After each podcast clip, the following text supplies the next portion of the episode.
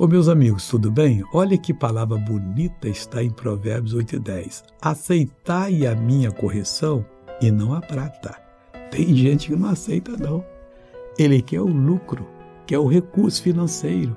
Correção de Deus vale mais do que tudo que apruma você na vida para ser bem sucedido. E o conhecimento mais do que o ouro fino escolhido ainda. Amigo, não brinque com a palavra de Deus. Aquilo que Deus tem falado esses dias, última vez que você foi à igreja, Deus falou, é para você agora segurar firme e partir para a vitória, que Deus já lhe pôs no caminho da vitória, é só continuar nesse caminho. Agora quero orar com você, Pai.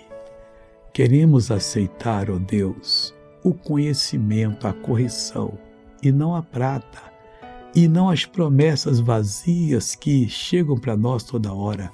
Mas, Pai, eu abençoo essa pessoa que disse amém agora e mando que todo mal saia da vida dela, em nome de Jesus. E você diz obrigado e amém.